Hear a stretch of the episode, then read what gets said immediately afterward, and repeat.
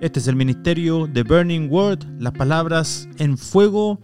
Y qué gozo es tenerte en esta semana nuevamente en nuestro devocional, así como continuamos compartiendo el Salmo 119.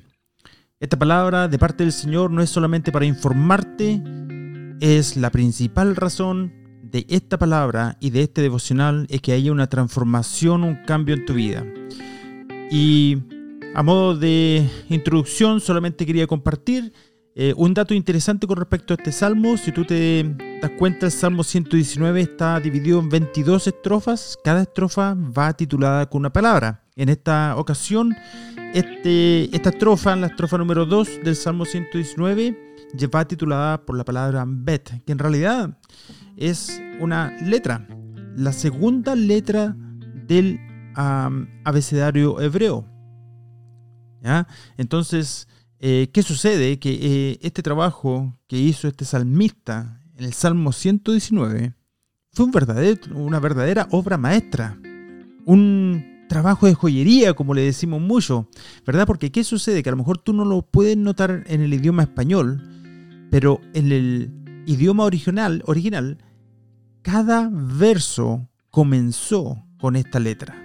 Y así sucesivamente. La próxima estrofa comienza con la siguiente letra del abecedario hebreo y cada verso comienza con esa letra. Así que realmente no solamente este salmo es una obra maestra en, cuanto a, la reflexión profunda que podemos encontrar ahí, sino también en la estructura y en cada detalle. Eh, Dios guió a este salmista, eh, que por cierto no sabemos quién es, eh, pero sí le guió de una manera increíble.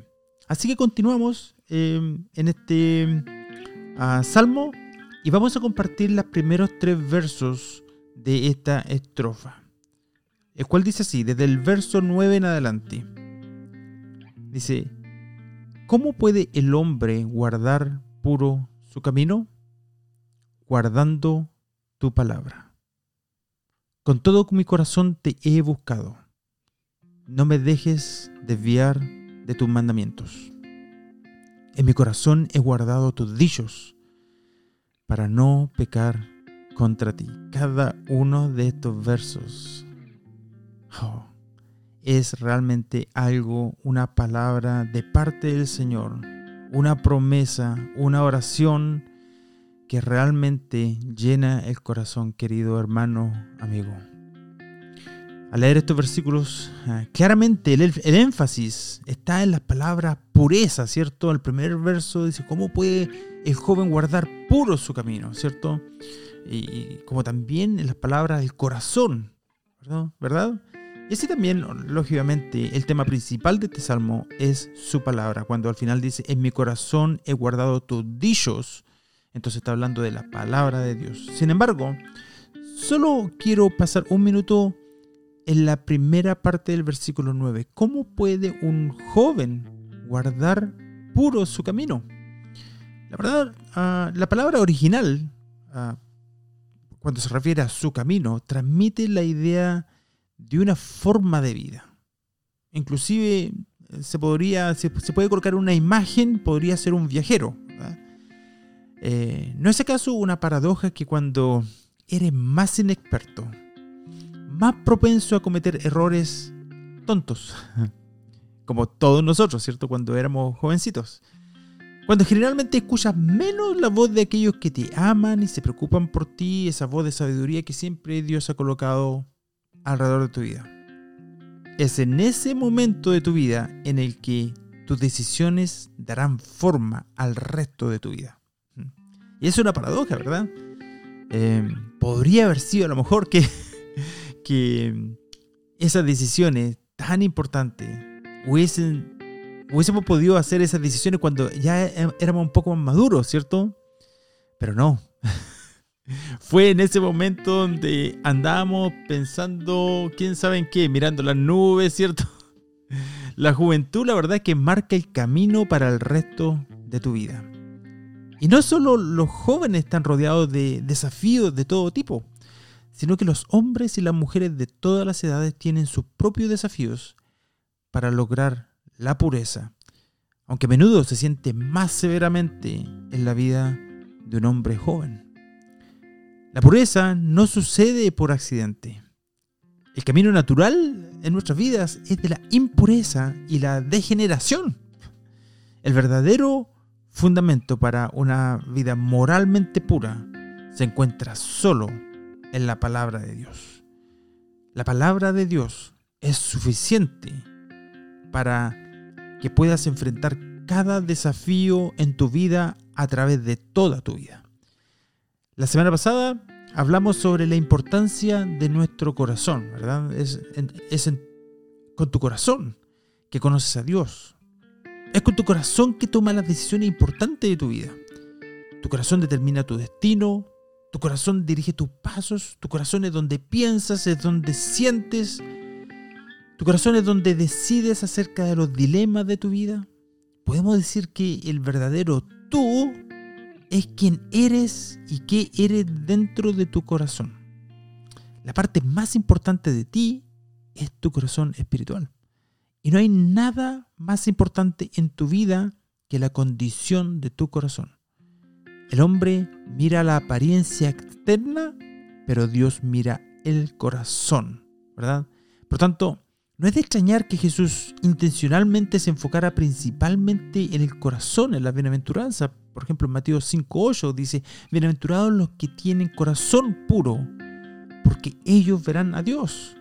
Y la implicación es que sin un corazón puro, tú, ni yo, ni nadie, nunca veremos a Dios, ¿verdad?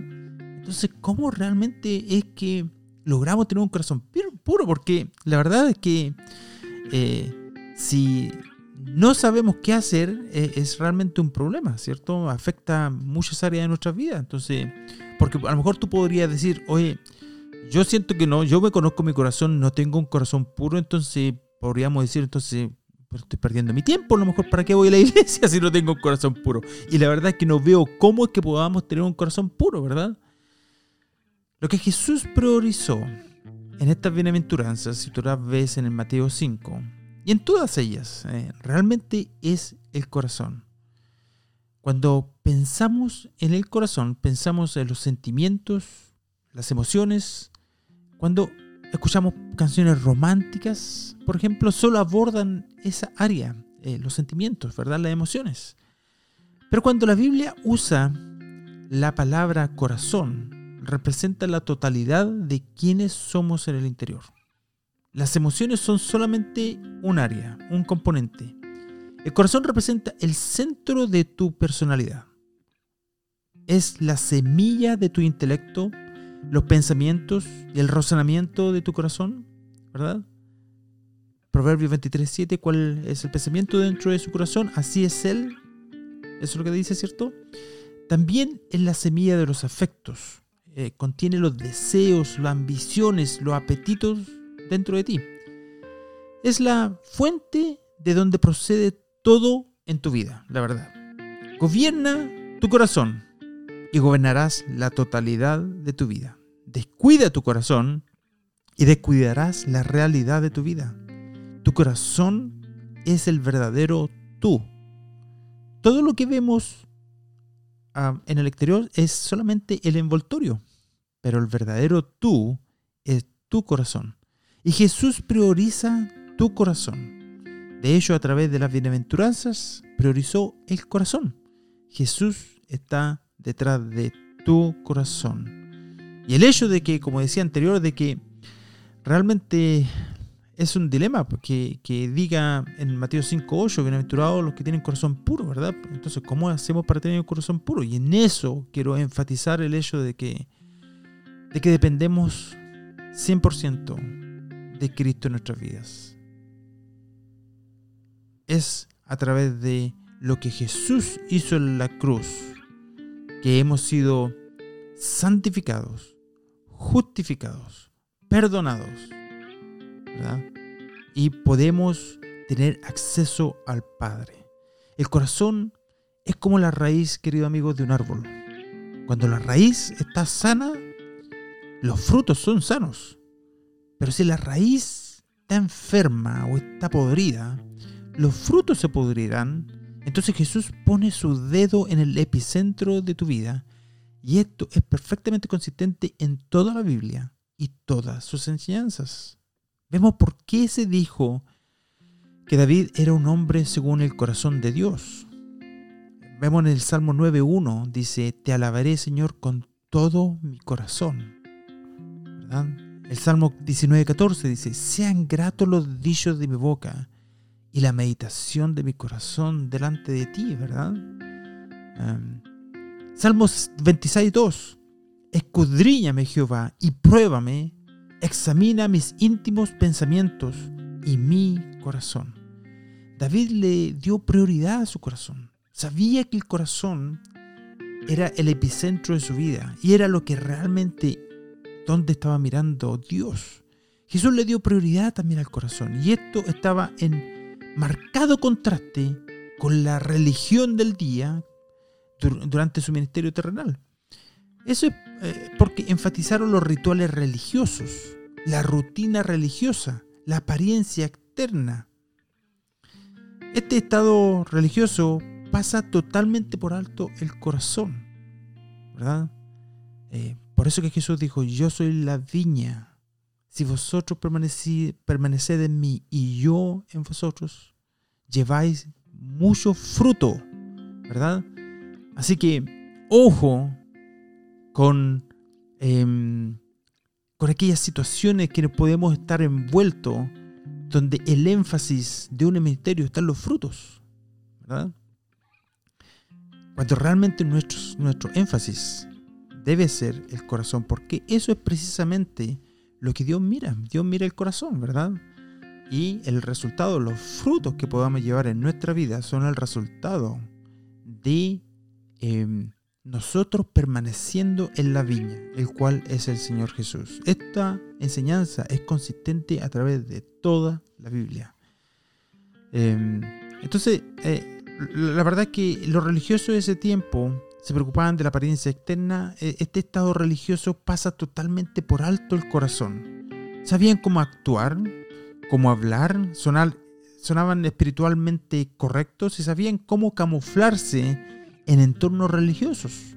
Eran expertos en practicar su propia versión de justicia ante los hombres.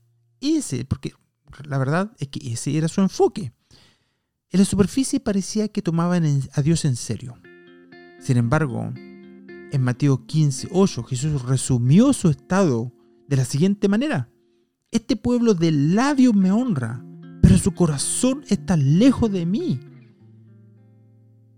Pero Jesús vino a enfatizar el corazón. Él vino a decir, bienaventurados los puros de corazón. No bienaventurados los que están en el templo o en la casa de Dios o en la iglesia, ni los que aparentan, ni los que están envueltos en rituales o en muchas actividades, ni los que honran las tradiciones. Ninguno de estos son bienaventurados.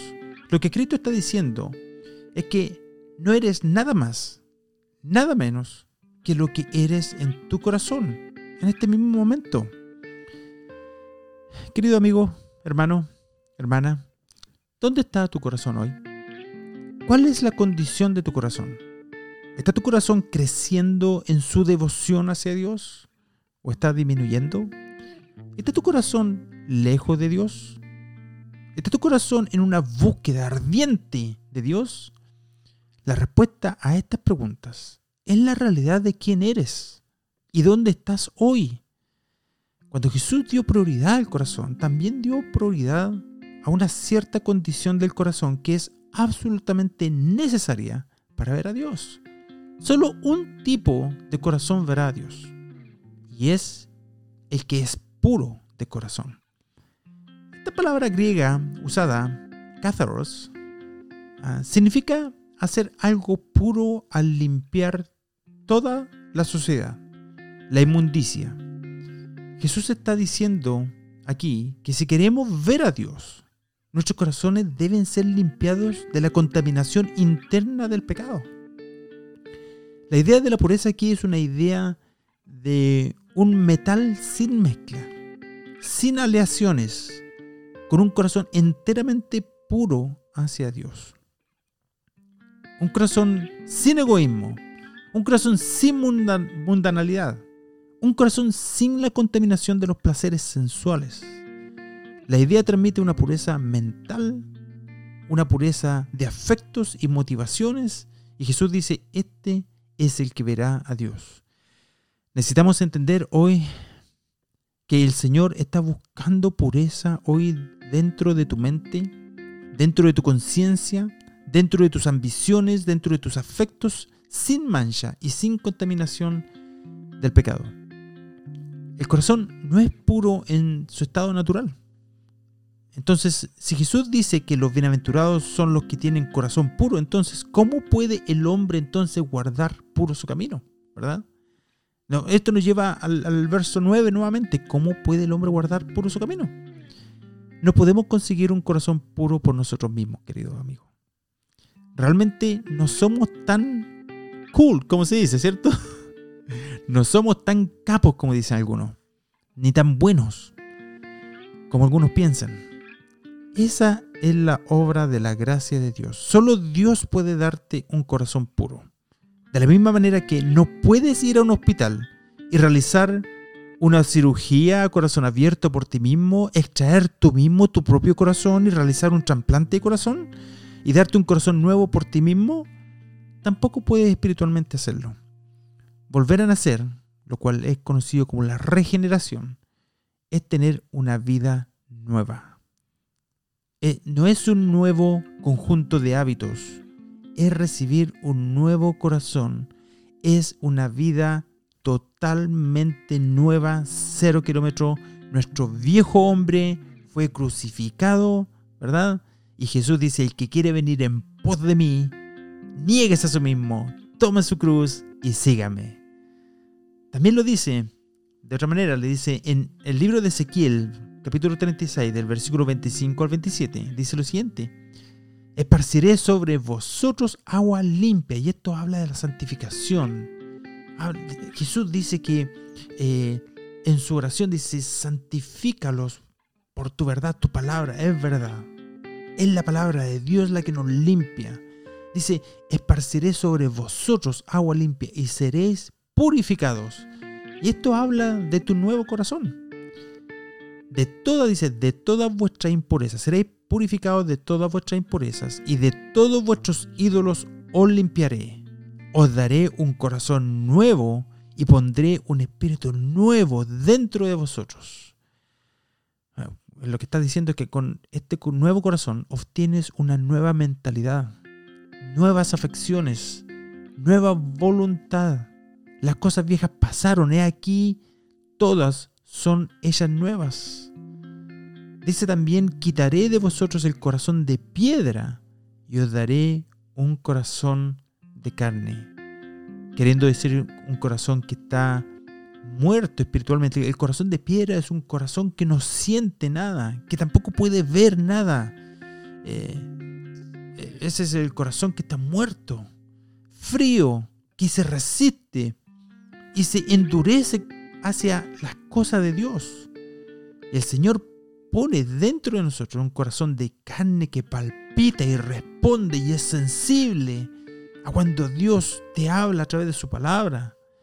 Y dice el versículo 27, pondré dentro de vosotros mi espíritu y haré que andéis en mis estatutos y que guardéis mis preceptos y los pongáis por obra. ¿Verdad? Qué hermoso. este es un corazón nuevo que ama obedecer al Señor, que tiene nuevos apetitos, y pasiones. Este es el principio del nuevo corazón cuando Dios realiza una cirugía a corazón a tajo abierto, como se dice. ¿Tienes un corazón nuevo en ti? No estoy preguntando si simplemente sigues el movimiento cristiano, si vas a la iglesia.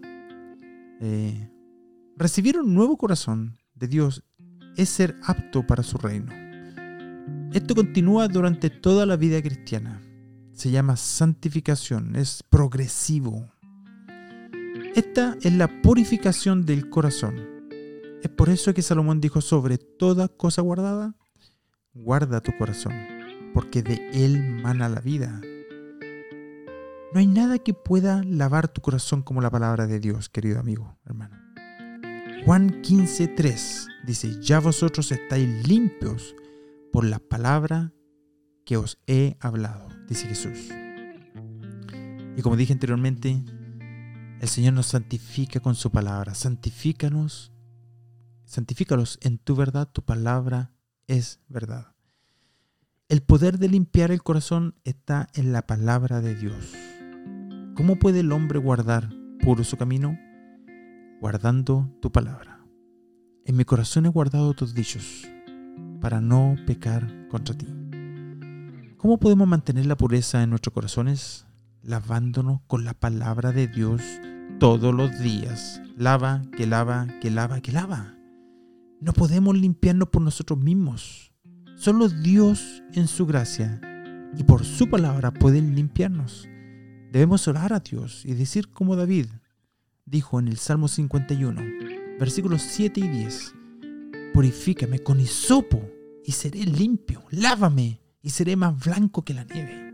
Crea en mí, oh Dios, un corazón limpio y renueva un espíritu recto dentro de mí. ¿Dónde está tu corazón hoy? Si su corazón espiritual se debilita, su vida espiritual se debilitará. Sobre toda cosa guardada, guarda tu corazón, porque de él mana la vida. Que el Señor dé a todos los que escuchan hoy un corazón puro, una conciencia limpia, pensamientos y deseos puros. Y, tú, y si tú piensas que no estás ahí todavía, dobla tus rodillas, inclina tu rostro y háblale desde tu corazón al Señor, con tus palabras, y dile, aquí estoy, Señor. Necesito que tú hagas esta cirugía y que cambies mi corazón. Lo necesito desesperadamente. Solamente tú puedes hacerlo. Si no lo vas a hacer tú, nadie lo vas a hacer. Señor, te necesito. Que el Señor te bendiga, querido amigo. Será hasta la próxima semana.